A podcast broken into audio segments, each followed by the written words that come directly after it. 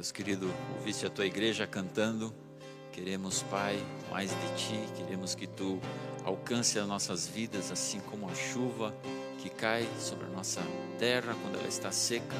Nós te clamamos, Pai, que os nossos corações agora sejam irrigados, que eles sejam alcançados com o teu Espírito Santo, com o teu carinho, de forma amorosa, gentil, é, transformadora. Vem alcançar nossas vidas, vem alcançar a vida de cada pessoa que está aqui, cada família que está representada. Vem alcançar a vida da IEMAV, Pai. Vem alcançar a vida dessa cidade. Nos usa como igreja, Pai, para que esses rios de água viva fluam de nós para as pessoas que estão ao nosso redor. Eu abençoo, Pai, o coração de cada um de nós, que agora a tua palavra se manifeste poderosa no coração de cada um, transformadora, acalentadora é, orientadora, Pai. Eu peço isso em nome de Jesus. Amém. Amém. Você pode sentar. As crianças que estiverem conosco podem ir às salas de escola dominical. Obrigado, pais e mães, por terem trazido as suas crianças até nós, por terem confiado elas a nós. Eu tenho certeza que é um tempo muito precioso, é algo muito poderoso que nós fazemos quando trazemos nossas, nossos filhos para a igreja para que eles experimentem da comunidade, para que eles conheçam ah, os ensinamentos da palavra de Deus. Isso não substitui o teu papel como pai, como mãe, muitíssimo pelo contrário, você ainda tem a primazia eh, de dar a primeira versão das histórias, mas receba também essa, esse privilégio de, de ter teu filho sendo ministrado aqui na igreja. Antes de entrar na mensagem, eu quero convidar você a se colocar numa posição ativa. É muito fácil, ou seria automático, quando a gente vai num ambiente onde somos ministrados, onde alguém fala, né, por um tempo, é, um monólogo, né, como vai ser o caso aqui, é muito fácil a gente colocar-se numa posição passiva, uma posição de estar recebendo, uma posição de talvez aprender algo novo, uma condição de é, interpretar aquilo que está sendo apresentado, mas quando nós fazemos isso a partir da palavra de Deus e cremos que a palavra de Deus é transformadora, é importante, é diferente quando você se coloca numa posição ativa, de engajar naquilo que está acontecendo, de se engajar com Deus, de estar agora é, numa via de mão dupla. Não deixe que esse momento se torne é, mão única, que seja só aquilo que eu falo e você escuta. Mas eu gostaria de te convidar para você ativamente estar é, analisando, criticando, colocando em prática aquilo que vai ser falado aqui. Eu tenho a certeza de que é um assunto é, diário, é um assunto do seu cotidiano, e eu quero falar, começar o ano falando sobre comunicação comunicação. O tema da mensagem é comunicação transformadora. Comunicação transformadora. É, conversando com a Mônica ao longo da semana, né, e é de praxe, ela perguntou: Você que prega nesse domingo? Eu falei: Sim, sou eu que prego. E qual o tema da mensagem? É, e eu tive que segurar meu sorriso, mas eu falei assim: Vou falar sobre comunicação. E nós dois rimos alto, juntos, porque eu não sei, eu sei que isso não acontece na casa de vocês. Mas lá em casa a gente às vezes tem algumas questões de comunicação. A gente fala uma coisa e a pessoa entende outra. A gente fala claramente é, uma orientação sobre o que está acontecendo, sobre o que precisa ser feito, e a outra pessoa entende algo totalmente diferente. É, e isso a gente, essa semana tivemos alguns exemplos assim que nos fizeram rir ao pensar que eu estava já, e essa mensagem eu já venho preparando desde o ano passado, mas algumas coisas é, de comunicação que são um desafio para todos nós. Como casal, no seu relacionamento com o seu, seu familiar, com seu pai ou com seu filho, o seu relacionamento no local de trabalho, a comunicação é algo essencial, é disso que o relacionamento é feito mas nós estamos desaprendendo a nos comunicar. Então acontece E eu sei que isso é só um exemplo bem estranho. Eu sei que o nosso casamento é muito diferente do casamento de todos aqui. Mas acontece de, de um esperar que o outro faça e outro esperar que um faça, e no final das contas os dois chegam em casa e deixam uma filha na igreja, né? Não, né? Não, não, nem traumatizou, né? Ou diferente, né? De falar, não, eu vou fazer, a outra pessoa também faz, e dali a pouco os dois fizeram a mesma coisa inutilmente. Ou pergunta, onde está aquilo? Ah, aquilo está neste lugar. E essa descrição serve para uma pessoa de uma forma e para outra pessoa de outra forma. Né? Onde é que está isso? Ah, está em cima da mesa. Né? Qual mesa? Algumas casas, né? lá em casa tem várias mesas. Né? E a gente vai se comunicando. A gente fala uma coisa e a pessoa entende outra. A gente quer falar com uma forma assertiva e acaba machucando a outra pessoa porque não se comunicou direito. A gente fala de uma forma, é, às vezes até impensada, e acaba percebendo que não deu voz ou não deu espaço para o sentimento da outra pessoa. Quantas vezes eu machuquei pessoas porque eu me comuniquei da forma errada? Eu quis dizer uma coisa e disse isso de uma maneira errada, ou foi no momento errado, ou foi com a atitude errada. Eu quero, às vezes, ajudar a outra pessoa e, por fim, acabo colocando um peso maior sobre a pessoa, porque não sei me comunicar. A comunicação é um dilema. Eu não presto atenção no que o outro diz, eu interpreto errado o que o outro diz, o outro não me ouve, o outro não me entende e às vezes a solução que nós encontramos é parar de nos comunicar. Mas não é esse o caminho. De onde vêm esses ruídos de comunicação? O que, que acontece? Por que é que nós temos problemas na nossa comunicação e desde quando eles estão aqui? Desde quando que a humanidade sofre desse mal que nós não sabemos nos comunicar. Então, deixe-me fazer uma pergunta agora, aparentemente desconectada disso, mas para nos ajudar a refletir sobre o texto bíblico, bíblico que eu vou ler agora. Diferença de idiomas. Existem milhares de idiomas ao redor do planeta. É algo bom ou é algo ruim? É bom existirem diversos idiomas e eu só saber falar um, ou talvez dois? É algo positivo? A diversidade de culturas, você acha que é algo positivo? E às vezes nós olhamos para culturas que são muito diferentes das nossas. Ainda estava conversando agora, antes do, do, culto, sobre diferenças de culturas, quando a gente é, interage com pessoas de outras culturas, quanto a gente aprende, mas ao mesmo tempo quanto a gente apanha. É bom existirem outras culturas. O texto que eu vou ler com, com vocês agora é o texto da Torre de Babel. Um texto que está lá no, nos primórdios da história da humanidade e que talvez te surpreenda um pouco quanta informação tem nesse momento, o que dá para extrair sobre comunicação deste evento. O que será que houve em Babel? Qual foi o problema de Babel e o que é que esse texto tem a ver comigo? Então acompanhe comigo Gênesis 11, está lá bem no comecinho, no comecinho da Bíblia, então faz parte dos primórdios de toda a humanidade. É uma história que não afeta somente o povo de Israel, é uma história que afeta o mundo como um todo. Eu quero ler os primeiros nove versículos de Gênesis 11.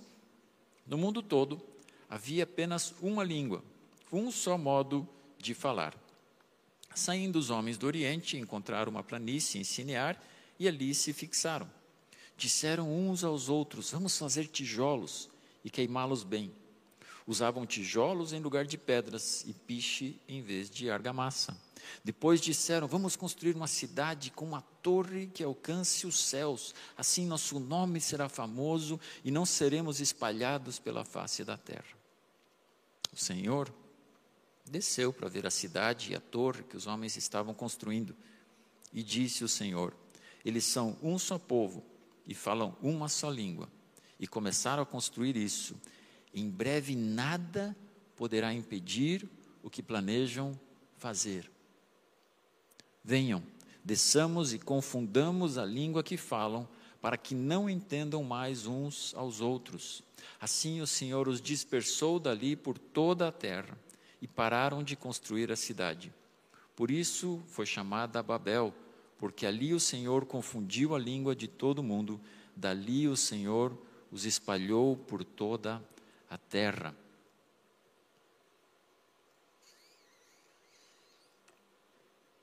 Qual é o contexto? O que é que está acontecendo aqui?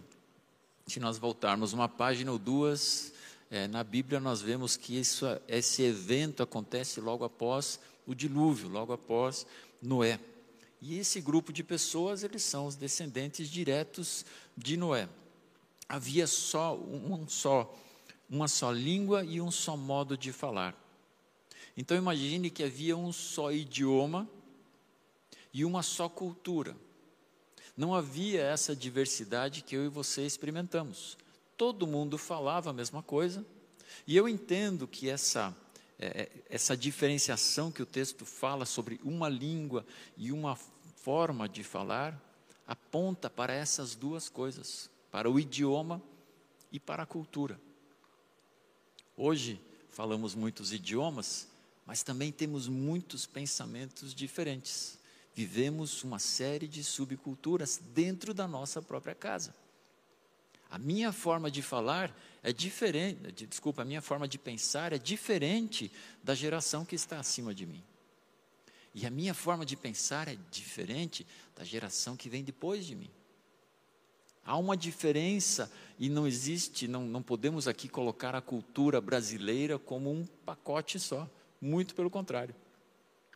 Cidades pensam de forma diferente, estados agem de forma diferente, a sua forma de é, enfrentar situações, a sua forma de cozinhar, a sua forma de se expressar, a sua forma de viver é diferente. E acontece debaixo do mesmo idioma. Então existia na época uma língua e uma forma de falar. Uma linguagem e uma cultura. O nome Babel significa confusão. Babel, a tradução literal é confusão. Deram o nome para aquela torre de Babel porque ali foi gerada uma grande confusão. E Babel tem a mesma origem da palavra Babilônia.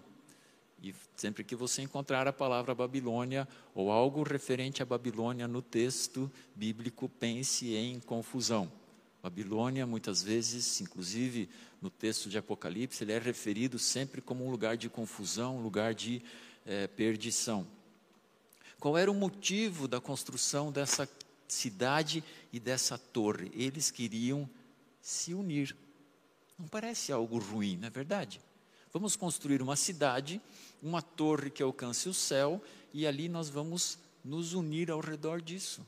Não parece uma situação a princípio negativa, um povo que fala uma só língua, que pensa de um só jeito e que quer se unir ao redor de um empreendimento. Não parece muito ruim. Mas, se nós lermos o texto bíblico que antecede, tanto Gênesis 1 como Gênesis 9, por exemplo, Gênesis 1, 28 diz: Deus os abençoou ainda dentro do jardim do Éden e disse: Sejam férteis, multipliquem-se, encham a terra não era hora de eles ficarem morando no mesmo lugar. Deus depois até repetiu essa ordem em Gênesis 9:1 de novo, ele falou: espalhem-se pela terra.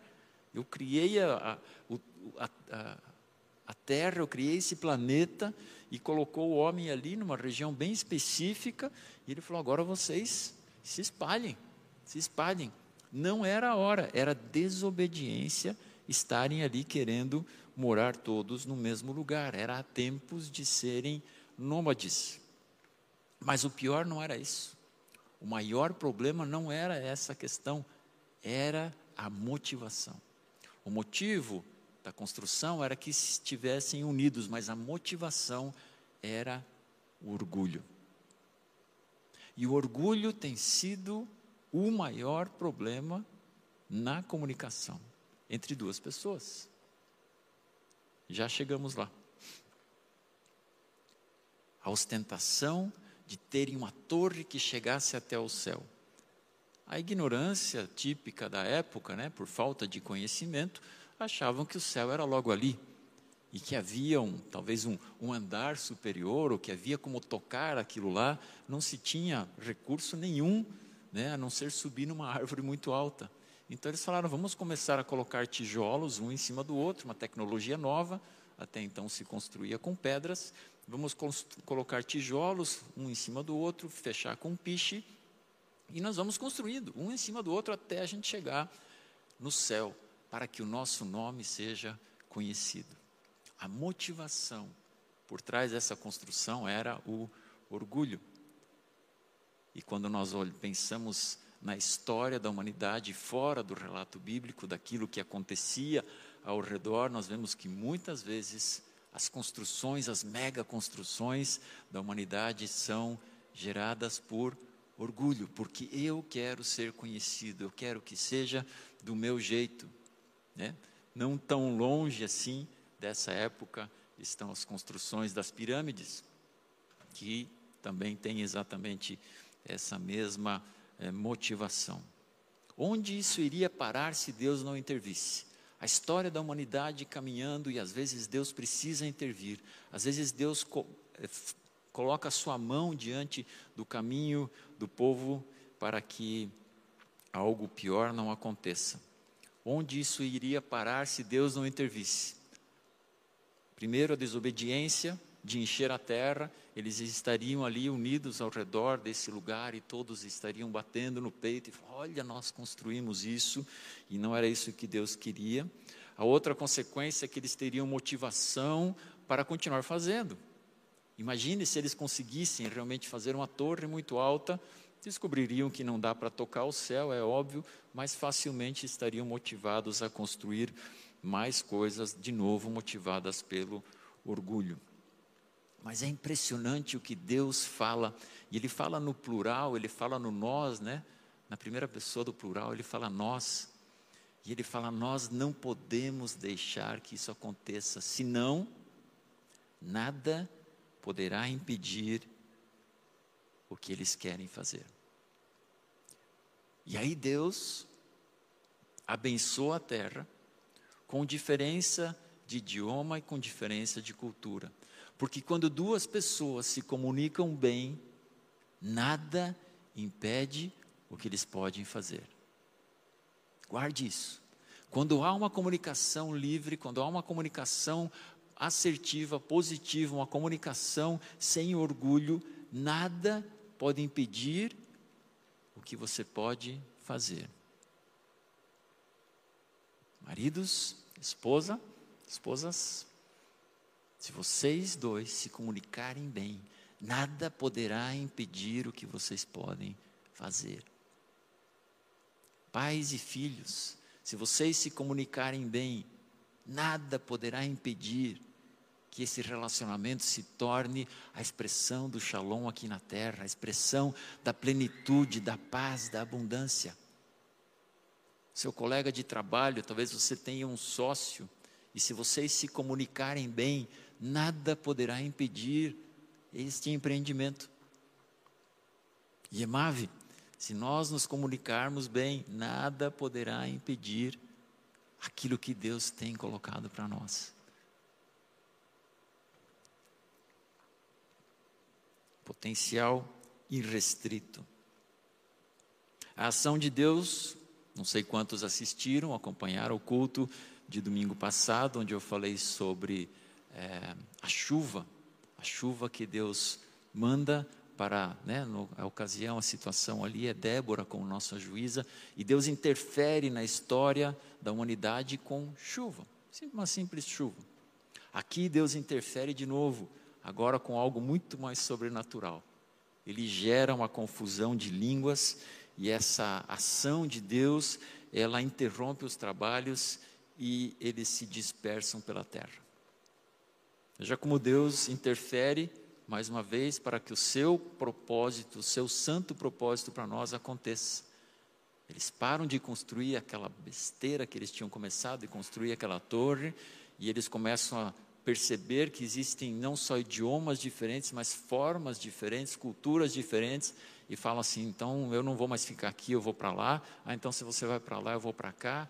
E de novo o mandamento de Deus volta a se cumprir de encher a terra. O que acontece em Babel é o que a gente chama de pecado espetacular. A Bíblia tem alguns pecados espetaculares, pecados que afetam a humanidade como um todo. Existem alguns momentos marcantes na história da humanidade e que aquilo que o homem, né, o ser humano fez, marcou a humanidade para sempre. Obviamente, o maior deles é o que aconteceu no Éden, o chamado pecado original. Há também a questão de Abraão e Sara, quando eles devem esperar pelo filho prometido e não têm a paciência e acabam tendo outro filho, e aquilo gera, tem uma consequência para a humanidade toda. E assim existem alguns pecados chamados espetaculares, e Babel, esse também é um deles. Agora é fascinante ver como esses pecados que parece que prejudicam a humanidade para o resto da vida, todos eles são reconciliados e refeitos em Jesus. Daria para passar uma hora conversando com vocês, e eu vou ser muito breve, comparando o que acontece em Babel com o que acontece em Pentecoste. É fascinante. Sempre me chamou a atenção como Babel é o oposto de Pentecoste, Pentecoste é o oposto de Babel, mas eu nunca tinha parado para realmente mergulhar e, e, e, estudar o assunto e começar a fazer notas. Eu fiz um quadro, eu vou voar sobre esse quadro porque não é, não, não temos tempo para para olhar para tudo, mas veja como aquilo que aconteceu em Pentecoste desfaz e torna em bênção aquilo que estava em Babel. Por exemplo, questão da linguagem. Babel era uma, ficaram muitas. Em Pentecostes, todas as linguagens, todos os idiomas são alcançados.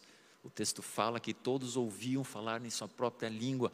Então, aquela diferença de idiomas, ela não existe mais, ela não é mais um empecilho em Pentecoste. Com relação à maneira de falar, em Babel não se entendiam mais. Em Pentecoste, todas as culturas são incluídas. Chega de um povo baseado na sua genética, baseado no seu histórico, agora todas as culturas são incluídas. Em Babel, o orgulho é a causa. Em Pentecoste, ele é quebrado por Jesus. A unidade em Babel ela é motivada pelo orgulho. Em Pentecoste, ela é gerada pelo Espírito Santo. A confusão que há é iniciada em Babel. Depois, em Pentecoste, há dois grupos: um grupo que vê confusão e o outro grupo que vê a ordem, aqueles que são guiados pelo Espírito. Os trabalhos em Babel são interrompidos, os trabalhos em Pentecoste começam. Ide, fazer discípulos ali, começa o trabalho. A identidade em Babel, ela começa a se preparar para uma grande nação, e em Pentecostes a identidade está sendo preparada para um só povo, a igreja, o povo de Deus. A construção em Babel é sobre tijolos com uma nova tecnologia, e em Pentecoste são pedras vivas, pedras espirituais. A argamassa em Babel é o piche, em Pentecoste somos ligados como corpo. Em Babel eles querem da terra chegar ao céu, em Pentecoste o céu toca a terra. Em vez de a glória pessoal, a glória de Deus, em vez da iniciativa do homem, a iniciativa de Deus. Pecados espetaculares, pecados marcantes são transformados por Deus de maneira sobrenatural. Isso vale para a minha história também. É possível que você também lide com algum pecado espetacular alguma coisa que marcou a sua vida, alguma coisa que você se arrepende amargamente e traz as consequências, talvez, daquela decisão, daquela palavra, daquela ação, daquela atitude. Deus transforma. Deus transforma. Você não precisa ficar refém daquilo que foi feito ou daquilo que você fez.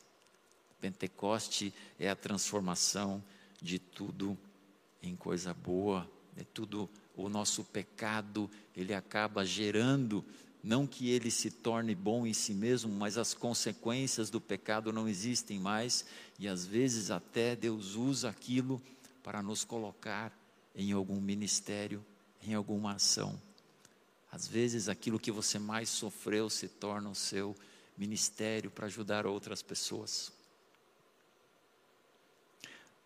Em tempos de 2022, assim como em Babel, nós nos unimos àquelas pessoas que pensam e falam como nós. É muito difícil nós interagirmos com pessoas de, que falam outro idioma.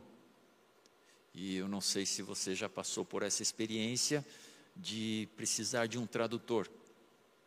E às vezes a comunicação fica bem ruim com o tradutor.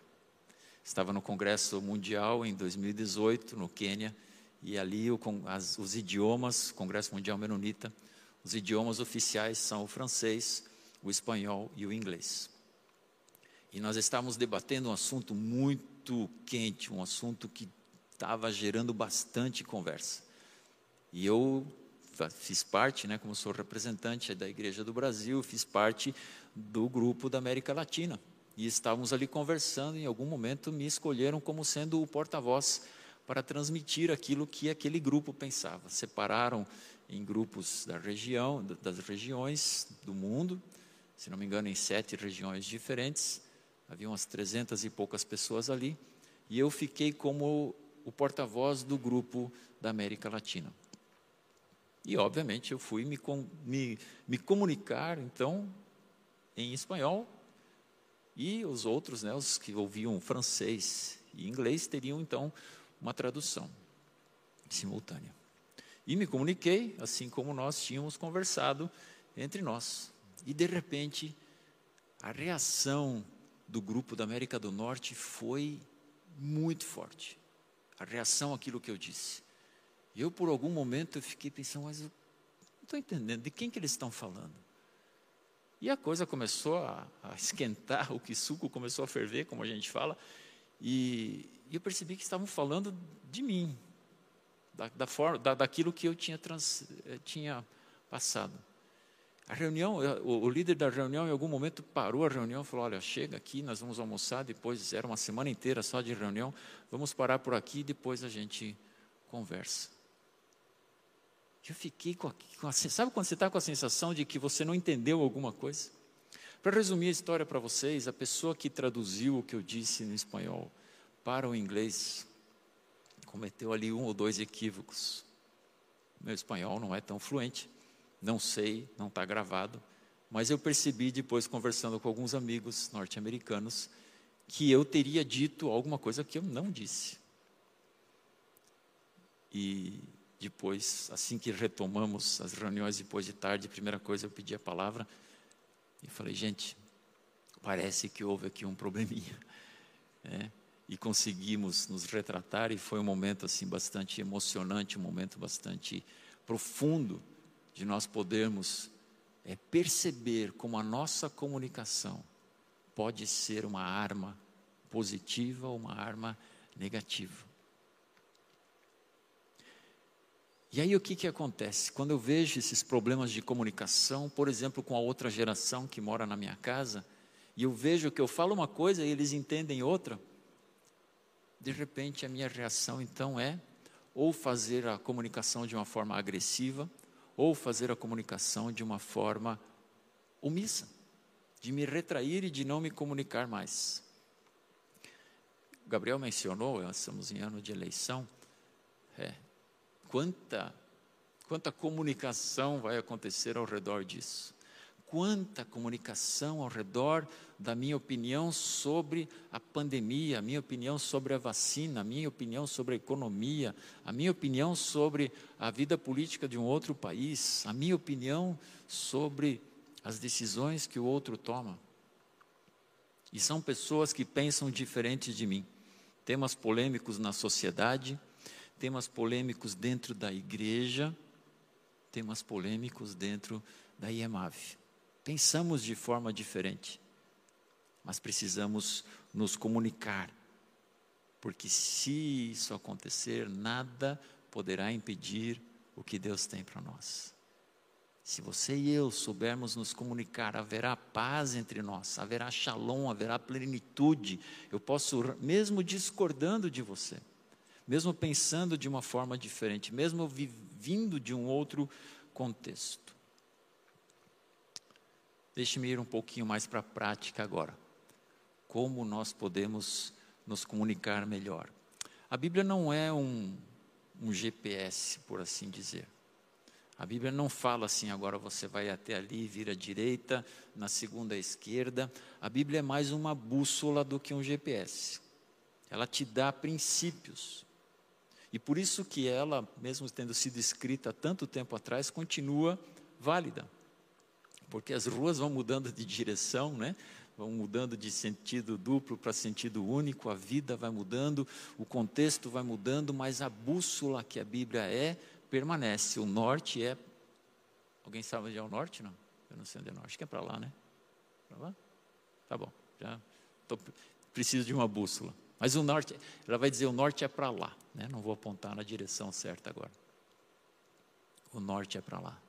Então existem alguns princípios da Bíblia que valem para a comunicação no século 21. Existem alguns princípios para que a nossa comunicação seja melhor.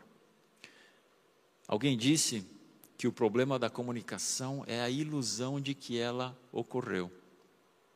O problema da comunicação é a ilusão de que ela ocorreu. Quando eu falo alguma coisa, né, por exemplo, para minha esposa, eu falo alguma coisa para a Mônica e eu tenho a ilusão de que eu me comuniquei, quando na verdade ela talvez entendeu uma coisa completamente diferente, ou estava com a cabeça em outro lugar, ou eu me equivoquei na forma de me comunicar. Então nós não podemos viver essa ilusão. Princípio número um: quando eu me comunico, o centro da comunicação não sou eu. Lembra que eu falei do orgulho? Quando eu me comunico, o centro da minha comunicação é você. Quando eu me preparo para estar me comunicando aqui com vocês, eu penso em vocês. E, e parece óbvio, mas não é porque muitas vezes a gente tem a, a, a tentação de falar as coisas da forma como a gente quer, de falar as coisas da forma como a gente pensa, sem pensar no nosso ouvinte.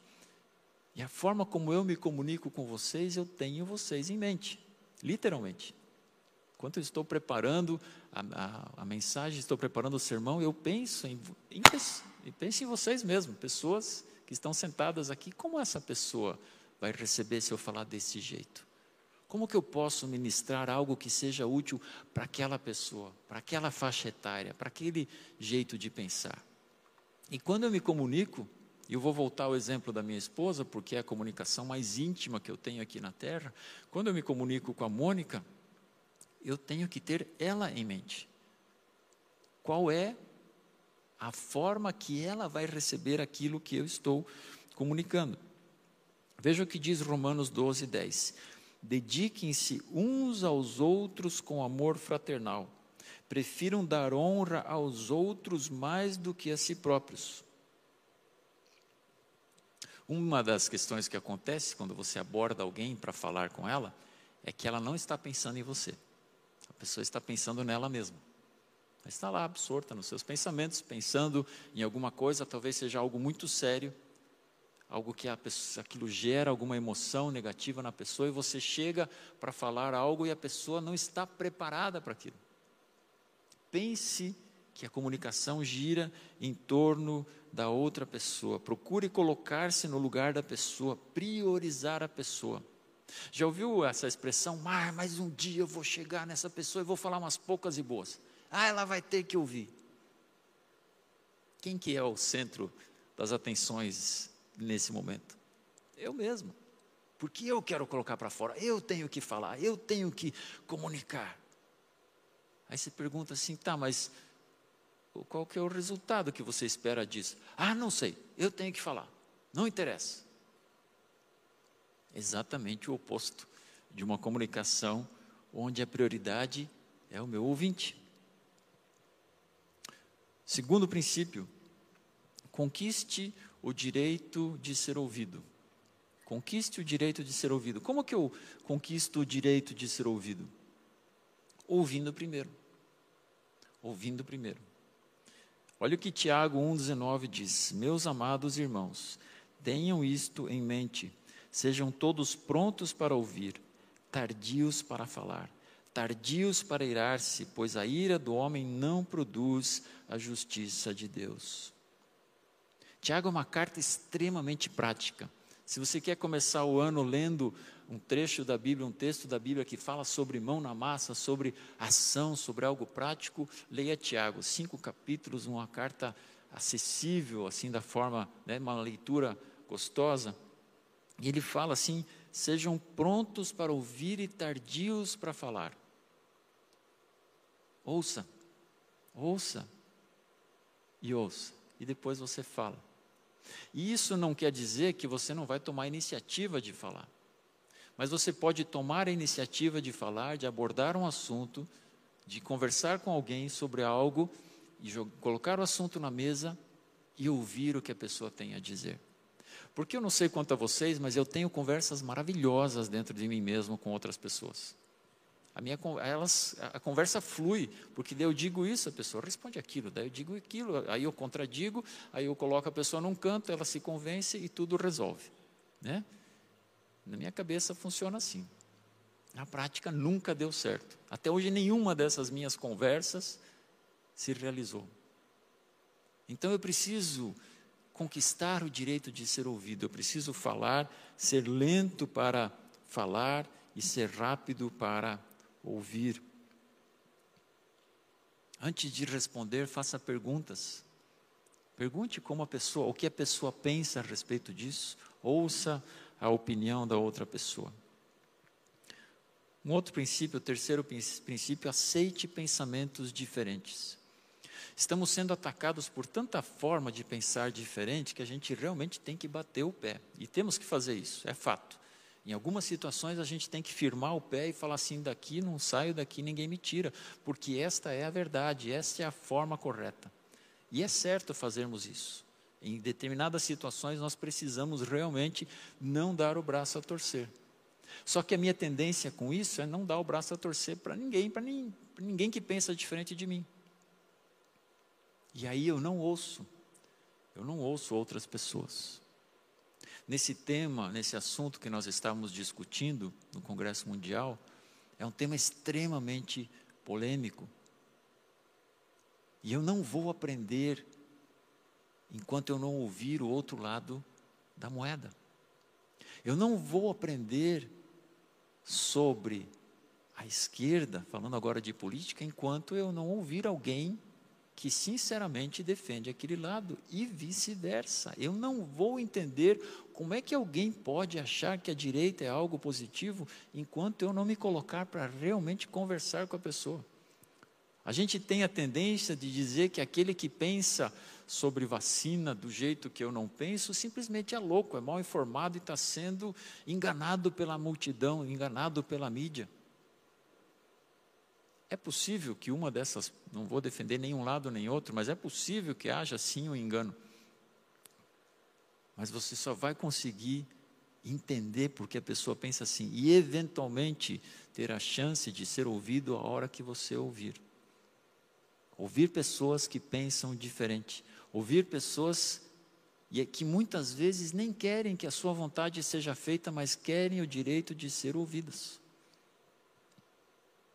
Falando sobre pessoas que estão no fim da sua vida e há pesquisas sérias sendo feitas a respeito, que foram feitas a respeito disso.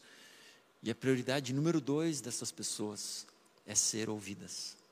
A pessoa, quando está vendo que a sua vida está chegando ao fim, a primeira prioridade é não sentir dor, e a segunda é ser ouvida.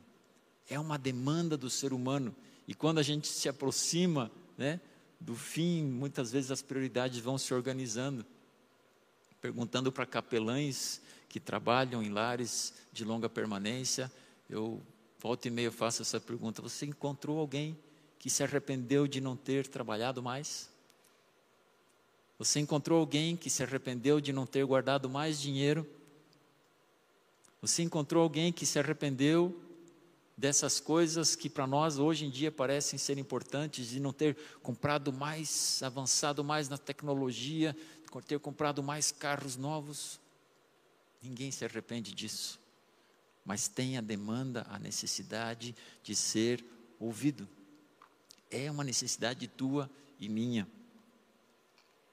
Aceite pensamentos diferentes. Princípio número 4. Escolha a hora certa de falar. Tem coisas que tem hora para falar, tem coisas que não tem hora para falar.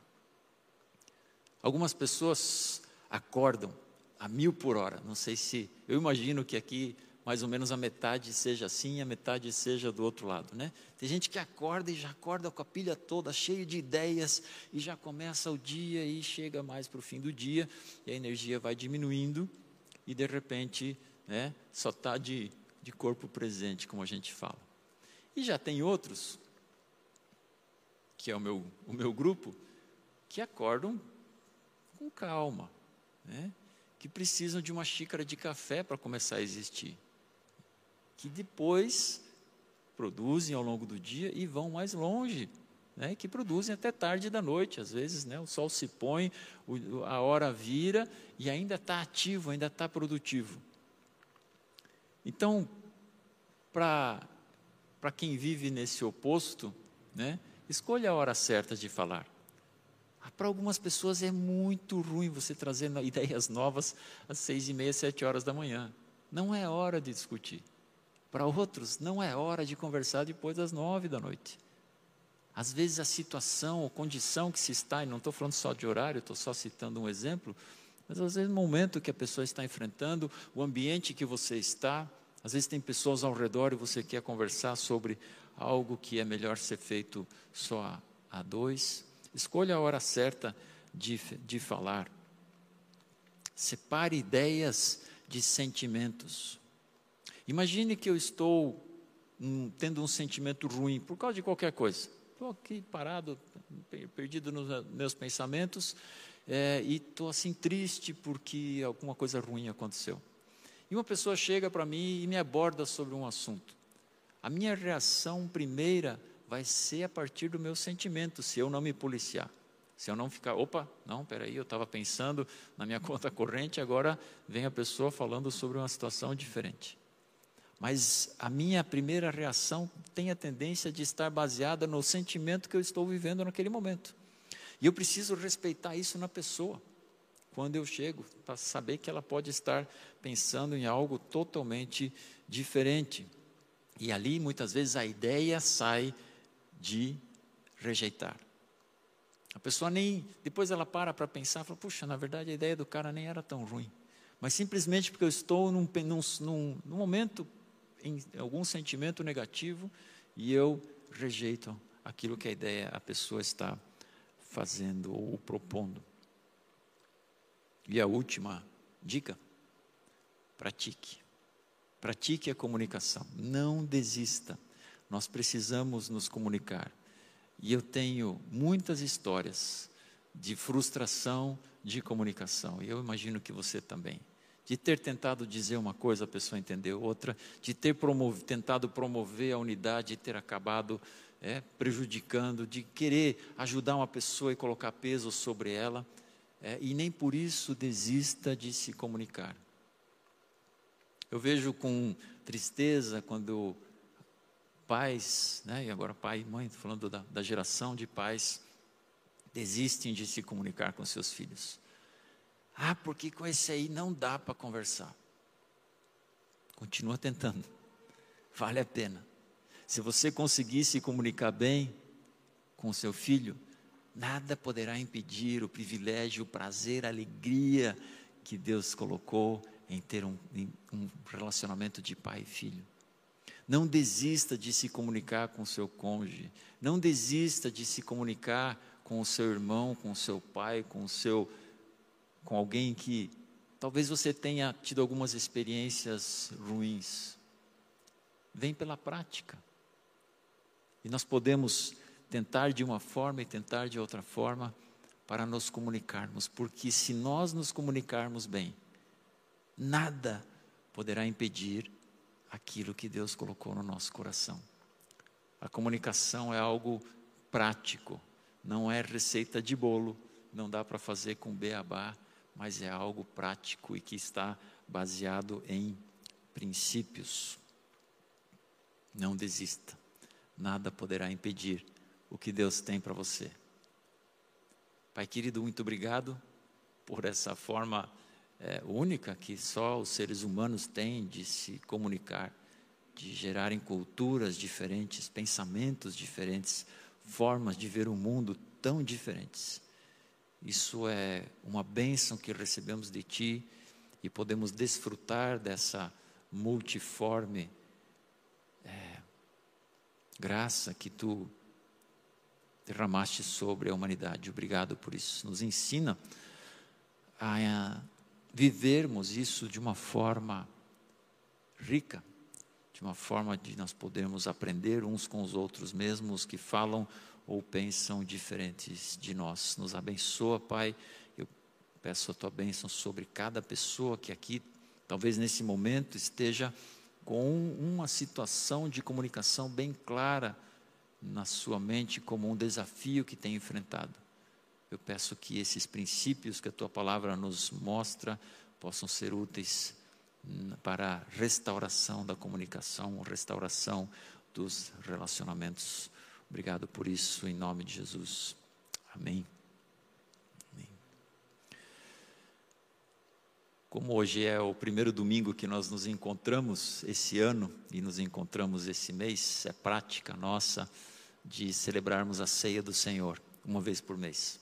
E fazemos isso de uma forma é, simples, porque a celebração ela é simples, ela demanda de pão e ela demanda de um suco, mas é uma celebração extremamente profunda. Simplicidade não quer dizer é, superficialidade. Tem coisas simples que são extremamente profundas. E mais uma vez eu quero te convidar a você participar ativamente da ceia.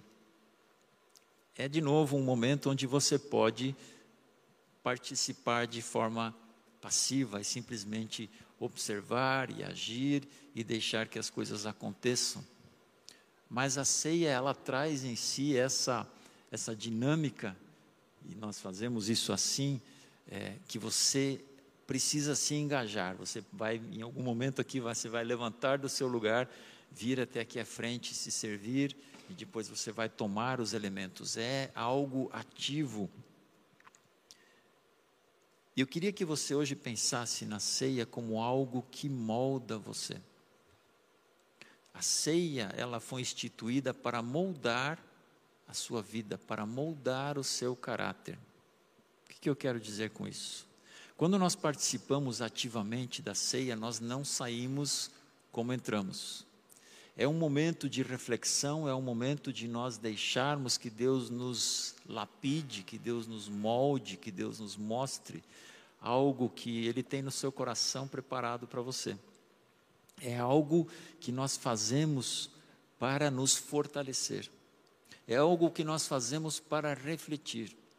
E a ceia, ela existe para lembrarmos da morte de Jesus, para lembrarmos da vitória dele sobre o pecado, para lembrarmos da vitória dele sobre a morte.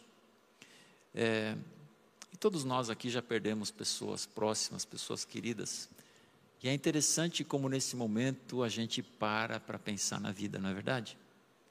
As nossas prioridades mudam, a gente larga a mão daquilo que a gente tinha para fazer naquele dia e vai honrar a vida daquela pessoa querida e começa a pensar na vida. E as prioridades que a gente tem, muitas vezes elas precisam ser reajustadas. E quando nós lembramos da morte de Jesus, é a mesma coisa. É hora de nós pararmos e deixarmos que essa ideia molde o nosso corpo, molde a nossa forma de pensar como corpo, como igreja. A, a expressão que o apóstolo Paulo usa é sobre discernir o corpo ele dá uma orientação para aqueles que não discernem o corpo, que não tomem a ceia. Aqueles que não discernem o corpo significa aqueles que não entendem o que, que é o corpo de Cristo. Não o corpo físico, o corpo de Cristo no Novo Testamento é uma expressão dada à igreja. Se eu não entendo o que é igreja, se eu não consigo discernir a diferença da igreja, da igreja com I maiúsculo, da igreja espalhada ao redor da terra, se eu não consigo discernir a diferença de uma igreja de um outro grupo de pessoas, se eu não consigo entender o meu papel aqui na igreja, que eu faço parte, que eu sou membro, eu preciso discernir o corpo. Tem coisa que parece igreja, mas não é. Tem coisa que nós fazemos e que é única, é explicitamente exclusiva da igreja. E tem coisas que nós fazemos aqui que pode acontecer como pode não acontecer. E eu preciso ter clareza para discernir aquilo que é igreja daquilo que não é igreja. Discernir o que faz de um grupo de pessoas como nós o corpo de Cristo. Quando eu celebro a ceia, eu me lembro de onde eu vim. Uma vida de pecado, uma vida sem esperança, uma vida, uma vida sem Jesus, e eu preciso me conscientizar disso. De onde eu vim? Quanto foi feito? Quanto aconteceu na minha vida para que hoje eu fosse quem eu sou? Eu lembro de quanta coisa mudou na minha vida. Eu lembro da transformação que eu tenho por causa do sangue de Jesus. E à medida que eu vou me conscientizando disso e vou trazendo à memória essas coisas que eu já sabia, eu vou me lembrando das pessoas que estão ao meu redor e que ainda vivem o outro lado da moeda. A Bíblia fala que toda vez que nós celebramos a ceia, nós anunciamos a morte de Jesus. E é o meu papel, o teu papel, de anunciar isso adiante. Alguém um dia chegou para você e falou: escuta, Jesus morreu na cruz por você, quer aceitar Ele como seu Senhor e Salvador? E você disse sim. E agora essa mensagem está comigo, essa mensagem está com você. E quando eu me dou conta, tomando a ceia, celebrando a ceia, do quanto a minha vida foi transformada, não há como segurar essa notícia para mim. Alguém me contou e eu vou contar adiante. A ceia alinha nossas prioridades, a ceia alinha nossas decisões, a ceia me faz lembrar que eu preciso de você. Eu preciso de você para que nós dois sejamos corpo, para que nós dois sejamos o corpo de Cristo. Eu quero ler o texto de Coríntios 11, que fala sobre a ceia, as orientações que Paulo recebeu sobre a ceia e depois nós vamos celebrá-la. 1 Coríntios capítulo 11.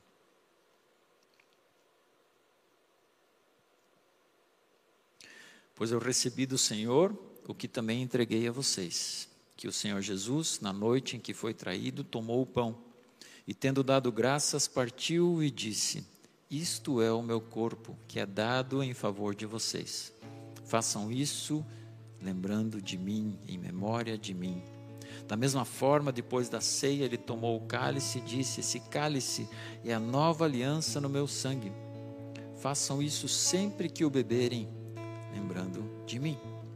Porque sempre que comerem desse pão e beberem desse cálice, vocês anunciam a morte do Senhor, até que ele venha. A ceia, como eu disse, é uma celebração simples, mas de um significado muito profundo. E ela é algo exclusivo. Tem muitas celebrações, muitas coisas que acontecem na igreja que é para todos, mas a ceia é uma daquelas que é exclusiva para aqueles que seguem a Jesus. A única orientação que a Bíblia nos dá para tomar ou não a ceia é aquele que segue a Jesus, aquele que tem uma aliança com Jesus, aquele que entregou sua vida para Jesus ou aquele que ainda não o fez. Se você tem uma aliança com Jesus, você é nosso convidado para participar. Independente se você é membro ou não dessa igreja ou de outra igreja, se você tem uma aliança com Jesus, você é convidado a participar. Se você não tem uma aliança com Jesus, a Bíblia nos orienta que nós não tomemos parte da ceia. Eu não devo tomar a parte parte da ceia do Senhor se eu não tenho uma aliança com Jesus, porque ali eu estou comendo e tomando para minha própria condenação, porque eu estou dizendo eu não quero Jesus, mas eu estou celebrando a sua morte. É totalmente paradoxal, é totalmente contraditório.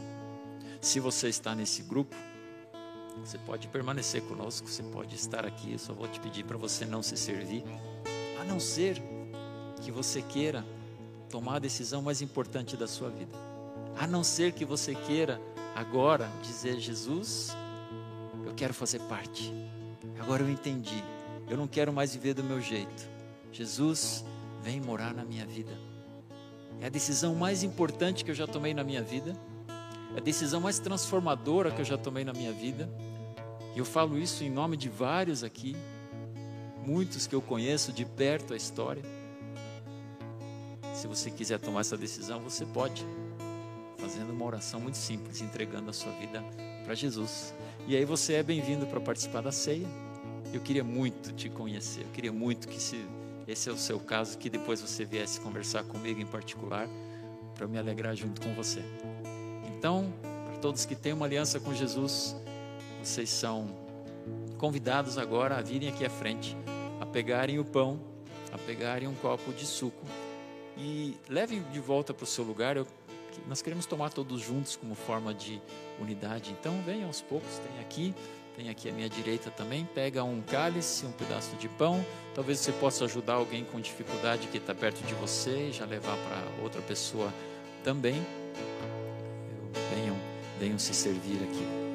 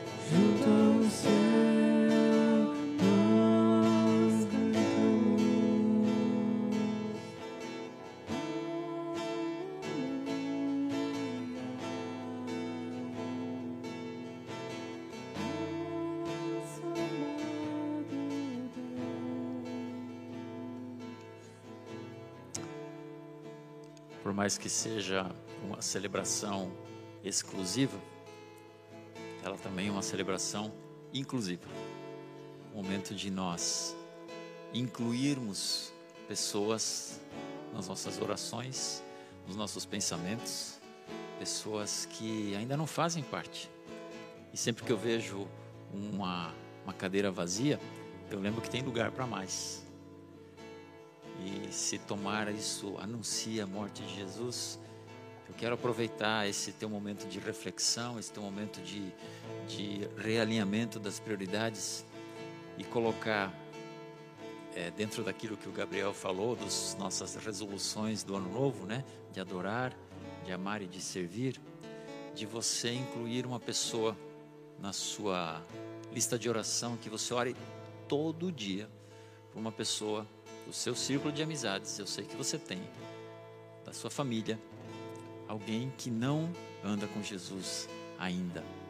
Essa é a segunda oração mais importante que você pode fazer. A primeira é entregar a sua vida a Jesus. E a segunda oração mais importante da sua vida é orar pela conversão de alguém. Alguém que você gostaria que fizesse parte disso. Quero te convidar a você comer o pão e tomar o cálice nessa, essa, com esse pensamento.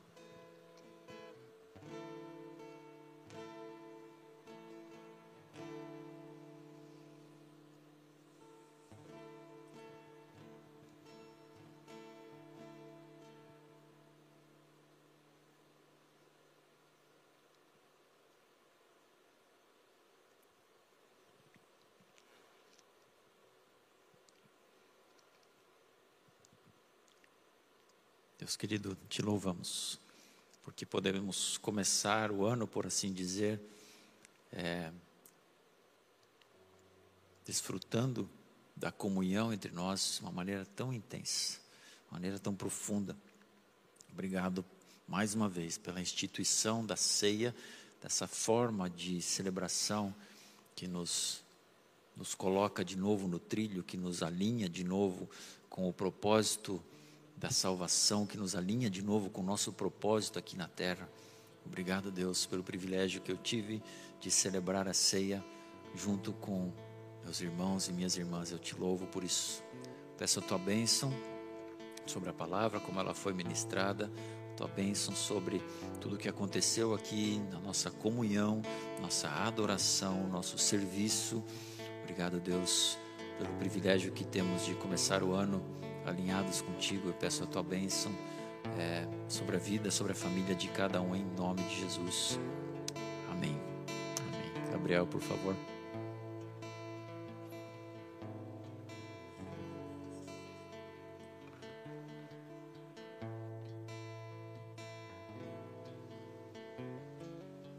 Graças a Deus pela obra de salvação de nosso Senhor Jesus Cristo que possibilita né, a nós o perdão e a esse momento de, de comunhão e de ceia que nós podemos passar nesse momento.